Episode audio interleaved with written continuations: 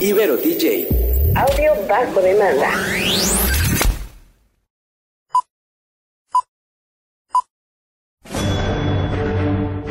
Una charla con amigos sobre los acontecimientos cinematográficos lo puedes encontrar aquí en La Esquina del Cine.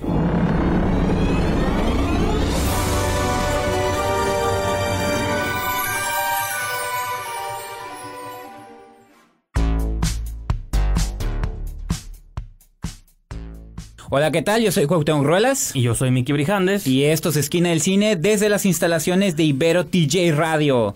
¿Qué nos puede contar en esta ocasión, señor Brijandes? Nuestro quinto episodio aquí desde las instalaciones de Ibero TJ Radio. Y es.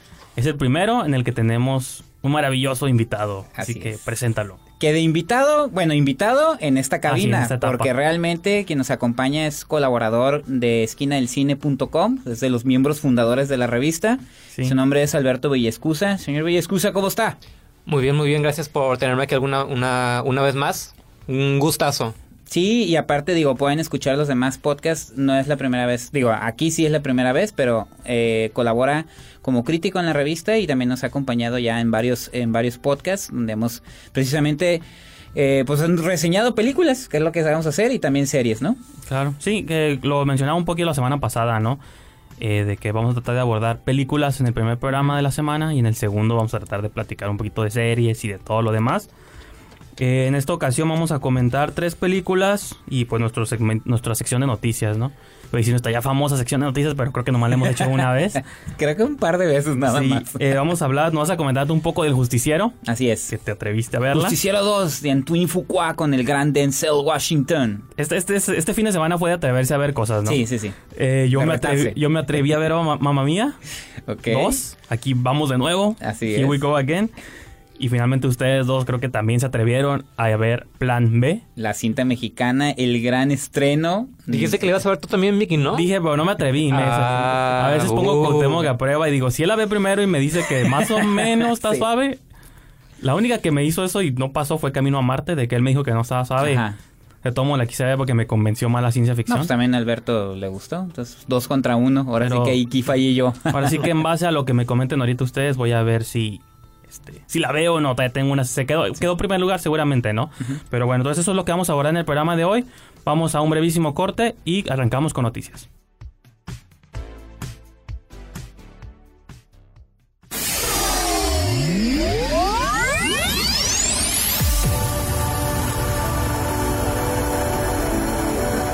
Todas las estrellas pasan por... Que la fuerza te acompañe. ¡Magnífico! La esquina del cine.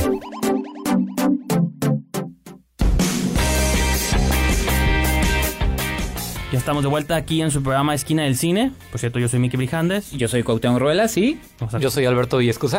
Así entonces vamos a platicar un poco de noticias que más que nada son, por así que avances de los avances. es. Vamos a mencionar este, un par de trailers que se estrenaron este, recientemente. La semana pasada salió el avance oficial de Roma, una película es. que hemos estado mencionando aquí en este Ajá. programa desde incluso antes de estar aquí en esta nueva casa, que es la más reciente película de Alfonso Cuarón, que se estrena el 14 de diciembre en Netflix en grandes en casi todo el mundo. Al parecer en México está la esperanza de que se estrene el Yo digo que en México sí se va a estrenar, o sea, creo que nadie ha dicho lo contrario. Lo que va a cambiar un poquito va a ser en Estados Unidos porque ahí sí dice eh, cines selectos. Entonces, yo creo que Netflix sí le va a jugar un poquito, va a jugar sus cartas porque la película viene, si ustedes se acuerdan, eh, en el Festival de Cannes de este año, pues hubo una polémica alrededor porque Cannes no quiere ya meter en competencia ni proyectar películas que no se estrenen en cines. Entonces, una de las grandes apuestas era la película de Alfonso Cuarón. Y al hacerse oficial que Netflix adquiría los derechos de distribución de Roma, pues prácticamente quedó descartada. Sí, Ahí sí, hubo sí. un estira y afloja de que Cannes sí quería la película, pero Netflix también ya se puso su, se sentó en su macho y no pasó nada. Se va a estrenar en el Festival de Venecia. Ahí no hubo ninguna bronca y yo creo que la película de algún modo sí le van a, te digo, van a jugar las cartas para que entre. Estoy casi seguro que entre a, la academia o La como tiene- competencia la o tiene- como película La extranjera. tienen que proyectar en cines para que Sí. mínimo participe. Tiene que estar mínimo una semana, creo, o dos. Sí, sí, es el límite para que pueda estar en la academia. Y una vez que es el tráiler, yo sé que Alberto tú no lo checaste, pero te comentaba que se tiene como un Sí. scope o una un- se ve muy panorámico. Sí, sí, sí. Que- pues si lo vas a experimentar en tu celular o en tu tableta, pues yo creo que no va a ser la mejor manera de verlo. Yo soy de los que no está a favor de esas reglas este arcaicas de no, No, porque no. tú eres de los que ven películas en su celular. Sí, sí, celular sí, y en mi celular. Siempre. Yo nunca he visto películas en un celular, ¿eh? Yo no soy de esos, pero eh, este, las películas veo en una pantalla bastante grande. Ve Barley Lyndon en su teléfono. Pero estoy de dice, "Mira acuerdo qué que, suave". estoy de acuerdo y ahí sí estoy de acuerdo contigo, si me dejas terminar, que sí, las imágenes de, de Roma sí sí están para verse en una pantalla de, eh, grande. De hecho la película no estaba hecha como no es una película original No. de Netflix, es una película que se hizo con, con la intención de de distribuirse en cine, pero como ha pasado con otras cintas, prácticamente pues los derechos fueron vendidos, como Claro. sucedió con Aniquilación, Sí, este, hecho, que era una película de claro. Paramount que iba a lanzar a- en cines, pero que al final pues Netflix entró ahí y pues lo distribuyeron y si te das cuenta que el formato pues sí, listo pues como si hubiera, si hubiera tú la viste en cine, pero entonces sí. sí. hay una diferencia, ¿no? Y hablando de Netflix, la siguiente, el siguiente tráiler, eso lo acaban de anunciar hoy en la mañana, hoy que estamos este, grabando este programa. Eh, Outlaw King, la más reciente película de David Mackenzie, Ujú. que hace rato dije Mackenzie Davis, pero no, es David Mackenzie. O sea, Invertiste que, apellido claro, con nombre. El pasado año o hace dos años dirigió Hell or High Water, que es la película que, pues bueno, con la que yo lo ubiqué, ya tiene otras películas Sí. antes, pero estuvo nominado incluso y parte del performance de Chris Pine, creo que fue una movie que a los dos nos agradó bastante. Alberto, tú me mencionabas que también la habías Sí, visto. también a mí me gustó, me gustó mucho. Esta de Outlaw King es de, se ocurre en los tiempos como medievales, ¿no? sí, Es sí, de- avance. Sale Chris Pine también, pero es una especie de un es un un hombre destinado a ser rey que es, ex- es forzado a, ser ex- a exiliarse y la película documenta como su odisea a recobrar el trono, ¿no? Entonces se ve curada, se ve pues que es como estas películas de venganza medio arturianas, ¿no? Como medievales, todos estos rollos. Entonces, digo, a mí me interesan de pronto mucho esos temas, aunque es un cine que no se hace tanto, pero sí está suave cuando lo manejan bien. Sí. Y pues Mackenzie, digo, David Mackenzie Davis. Mackenzie, Nah, bueno, el apellido si digo Mackenzie, pues sí. se aplica. Este se ve suave, ¿no? Esa se Ujú. estrena el 9 de noviembre, también directo en Netflix. Ujú. Seguramente va a llegar aquí también por esas fechas. Este, y no si ya es tiempo para una noticia más, pero rápidamente el director de Tren a Busan, Ujú. Song Ho Young, anuncia que está preparando una secuela para. Tren to Busan que se llama Península, ¿no? O ese es el título. Que aunque no hay datos, dice que apenas está trabajando el guion. La idea es que quizás se filme para finales del próximo año, mediados a finales del próximo año. Pero por el puro título Península me da a entender que ahora va a haber zombies, pero atrapados en una península, ¿no? Porque la original era en un tren. Ahora, Ajá. con este título, pues Una gran película, digo. Yo no soy, ya no me considero tan fan Sí. del género de muertos vivientes Claro. o de zombies, pero esa sí fue una de las Sí. últimas que disfruté mucho. En nuestro episodio 200, que va a ser un especial que ya Ajá. pregrabamos, se los, Así los es. avisamos. Este, ahí mencionamos un pendientes. poquito Tren a Busan. Ujú. este, yo la mencionaba poquito, por eso estuvo suave que en dos días o en días consecutivos esta nota saliera al aire, ¿no? Pero bueno, entonces vamos a ir a una pequeña pausa una vez más y vamos a regresar con Cuauhtémoc y sus comentarios de Justiciero 2.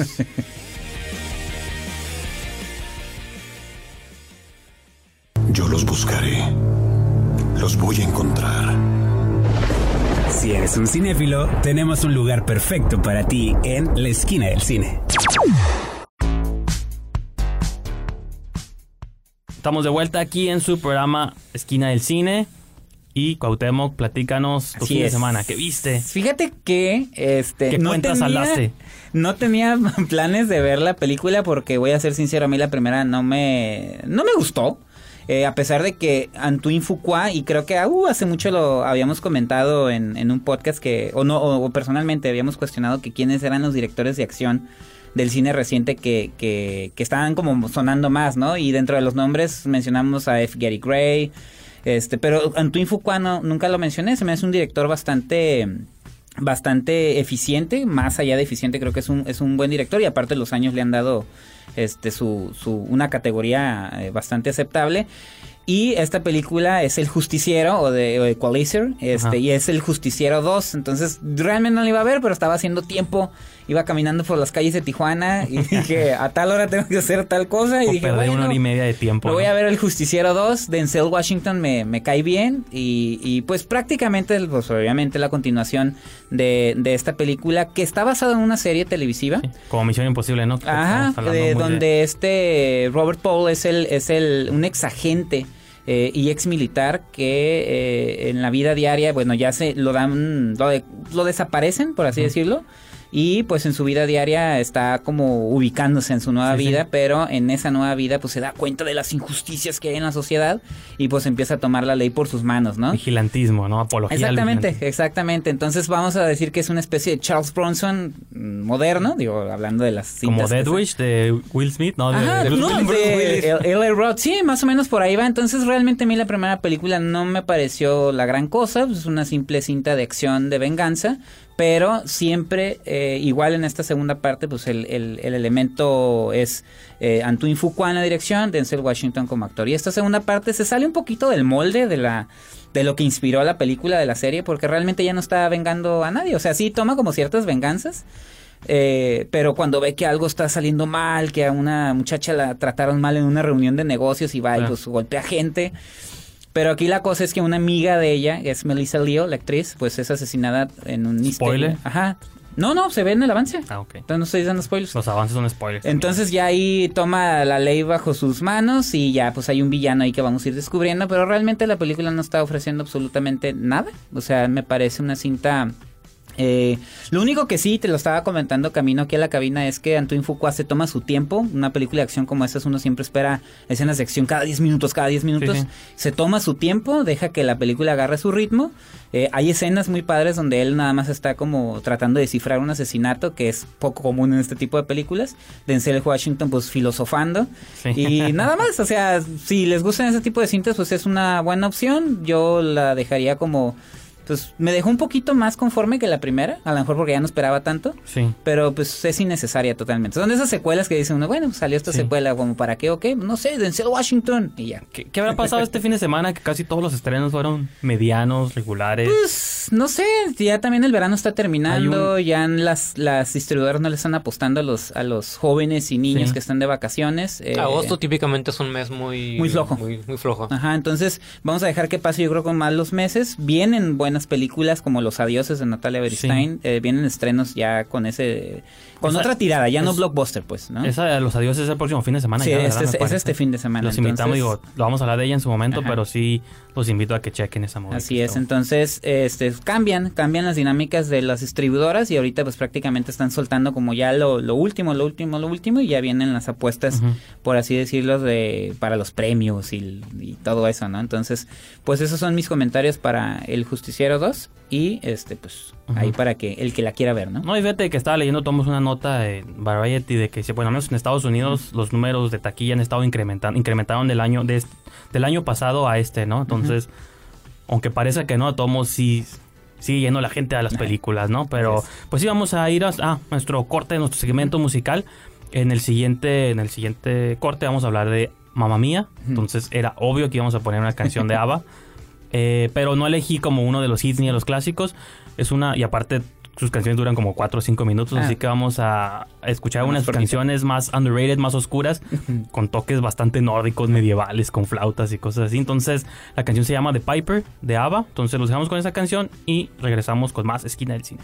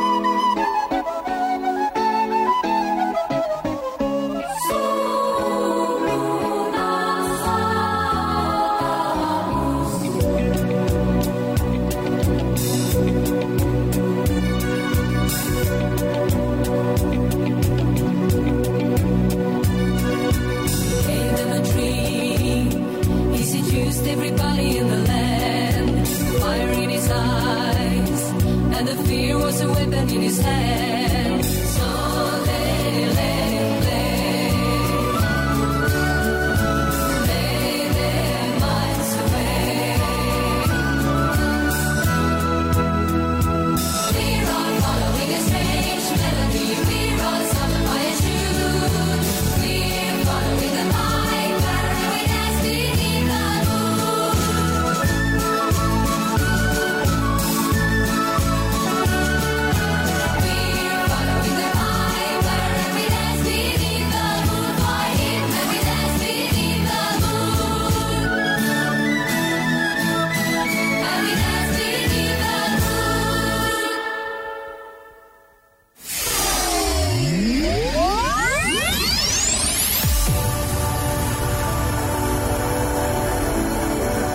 Todas las estrellas pasan por...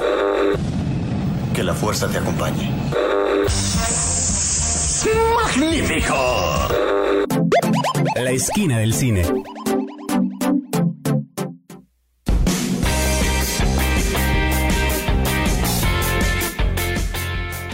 Pues regresamos a Esquina del Cine, ya escuchamos la canción, el sec- la sección de música y pues obviamente ya se dieron cuenta de qué película vamos a hablar. Esta, este fin de semana le tocó a usted, señor Rijandes, lanzarse a ver Mamma Mía, Here We Go Again, que es pues la segunda parte de este, como usted lo dice en una reseña, ¿no? Este musical de Rocola. Claro. Pues a ver, díganos qué le pareció. Pues digo, ese es el término científico, ¿no? De estos musicales, como digo, en las versiones españolas hemos visto como Mecano y cosas así, estos musicales que usan música pop para platicar los sentimientos de los personajes, o sea que no es música compuesta específicamente para las, las obras. Eh, y yo como que trato de escudarme echándome, echándole la culpa, es que tenía que verla, ¿no? Pero hay una parte de mí, hay un instinto, yo primero, antes que mamá mía y lo que sea, pues yo sí me considero fan de ABBA, pues de alguna extraña razón crecí con esa música sonando en las bocinas de mi madre y pues se me quedó siempre grabada en el cerebro. Cuando ya la descubrí por mí mismo eh, después dije esta, esta música yo la recuerdo y sí pues ABBA siempre estuvo como presente en mi infancia. Entonces pues tengo como este la cuando vi la primera parte fue como entré como con este gusto de que ah es un musical sobre ABBA a ver qué trae y la película pues realmente no trae mucho pero es nomás dices ah, la música pues si te gusta la música te va a gustar el musical pero tampoco te esperas que sea un tipo de película al que le puedan hacer una secuela, pero 10 años después llega Mamma Mía 2 y retoma el concepto este en la original. El gran dilema era quién es el padre de Sophie, ¿no? Es Amanda Seyfried, es hija de este, Meryl Streep, que es Donna. Tuvo tres amantes en su juventud y de esos, de esos tres amantes, uno es el padre de Sophie, pero pues nadie sabe cuál.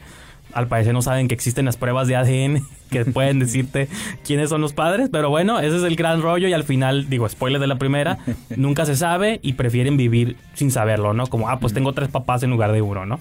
Entonces, en esta segunda parte, se supone que eso ya había quedado como concluso. Al quedar inconcluso, esta segunda parte nos dice, no, creo, creo que es necesario seguir investigando un poquito al respecto.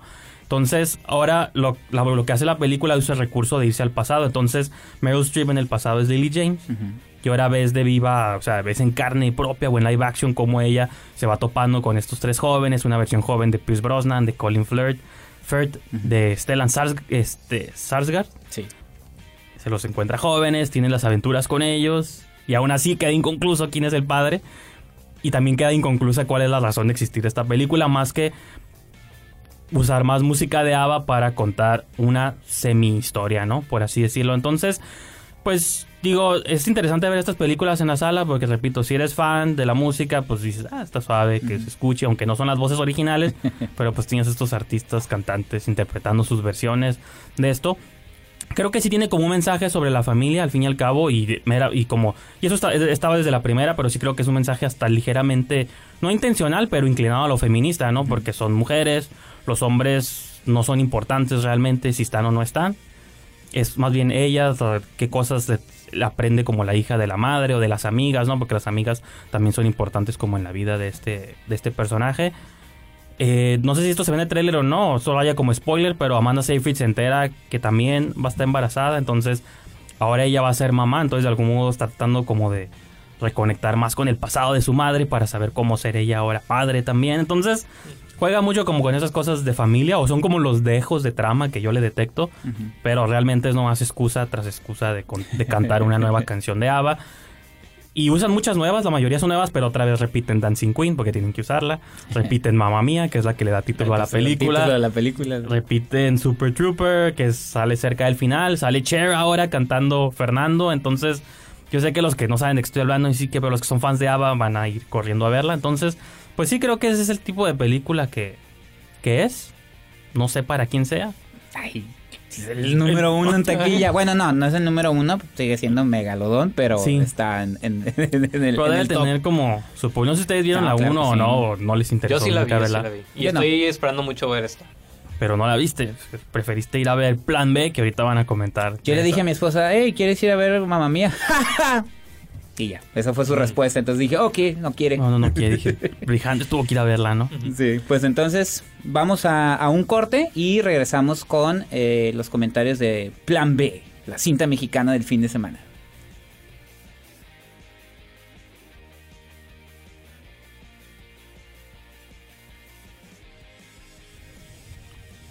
Estamos de vuelta aquí ya casi entrando a la recta final, a los últimos innings del partido. Eh, Y ya tenemos uno de nuestros mejores bateadores para comentar. Ah, sí. Haciendo referencia al béisbol. de cinco, ¿cómo dice? El bateador designado. tin, Emergente, tin, ¿no? Eh, Entonces, pues sí, la película mexicana o el estreno el fin de semana Ajá. fue, que fue de los fuertes, se puede Sí. considerar. De hecho, sí. La estrenaron también porque no tenía tanta competencia, al parecer. Plan B, que una quiero que me expliquen esa B qué significa. Ajá. Los quiero poner aquí en el spot. Y pues, ¿qué les pareció? Pero Alberto, tú que Adelante. Pues esta, esta es una película que yo extrañamente, extraña- bueno, tenía curiosidad de, de ver porque creo que hoy en la actualidad no vemos muchas películas que, que aborden, aunque sea indirectamente, lo que es la, la, la cultura nerd. Es un tema que a mí me parece muy, muy, muy complejo, muy, muy Como fascinante. personas que nos identificamos. Ajá, pues sí, como verse representado en la pantalla, como dicen. La representación es importante. sí, sí. No, ah, y aparte pues tenía la curiosidad porque porque pues es una película pro- una película protagonizada por Natasha Dupeirón, que es una actriz que hemos visto principalmente en, en papeles secundarios como en efectos secundarios de, de Isa López en La Muy Noche cha- Moral de muy la chavita. ¿no? Ahí. Muy, cha- ajá, muy, Ajá. muy, muy joven. Ladronas de almas sale ahí como una Ajá. bruja. y luego vampira. salen películas de Manolo Caro y en la serie de La Casa de las Ah, Flores. sí, cierto. Mm. Sí, entonces pues ahora esta es precisamente como, podría ser como su papel estelar, su, su primer papel estelar de, de verdad.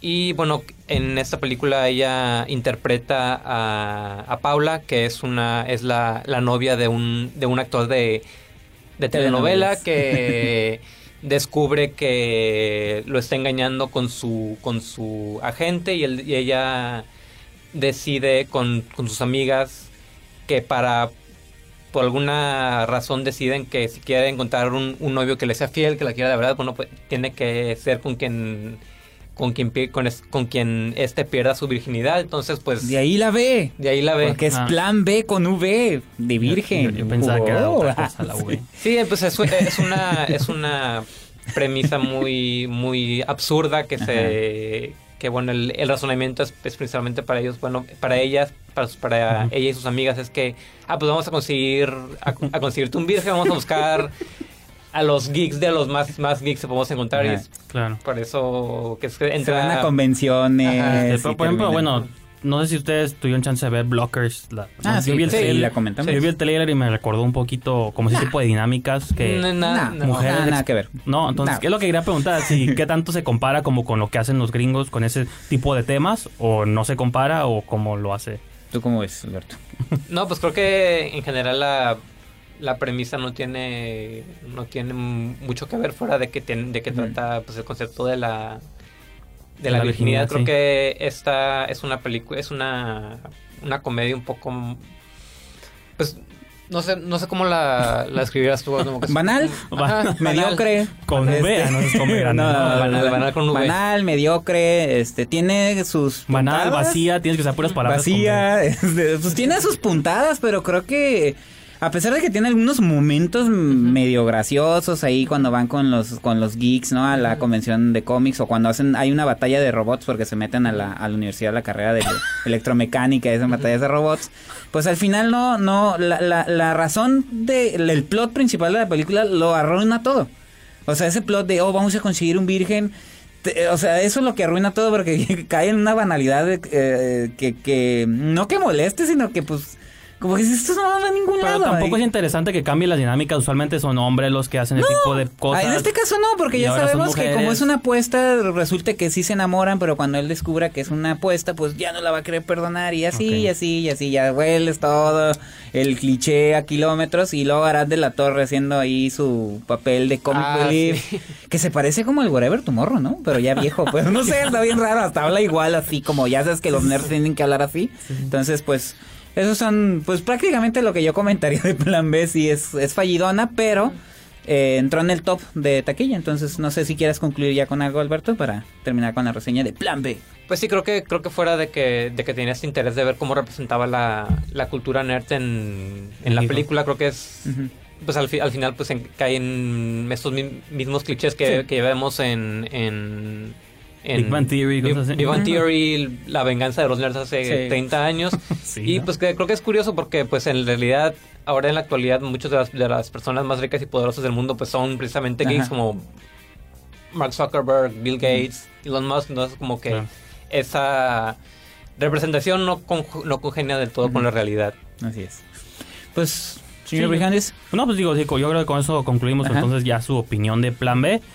Vamos a ir a una nueva pausa y ya regresamos con la conclusión de este maravilloso programa. así.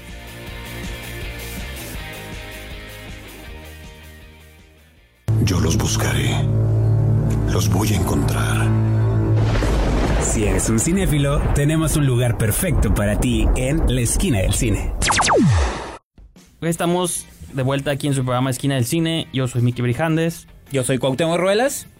y nos acompañó Alberto Villescusa en este Yo programa. soy Alberto Villas. Ya, ya. un minuto después, pero válido muy bien. Se está acostumbrando, se No, está sí acostumbrando a la cabina. Sí. De hecho, lo van a escuchar también en el próximo episodio, Así este, es. el próximo jueves, así que no lo extrañen mucho porque regresa. Este, y pues nomás aprovechemos este espacio para recordarles o sea, a nuestra querida audiencia dónde pueden escuchar este programa, dónde nos pueden seguir, todas esas cuestiones. Sí, principalmente eh, la estación es www.iberotj.fm.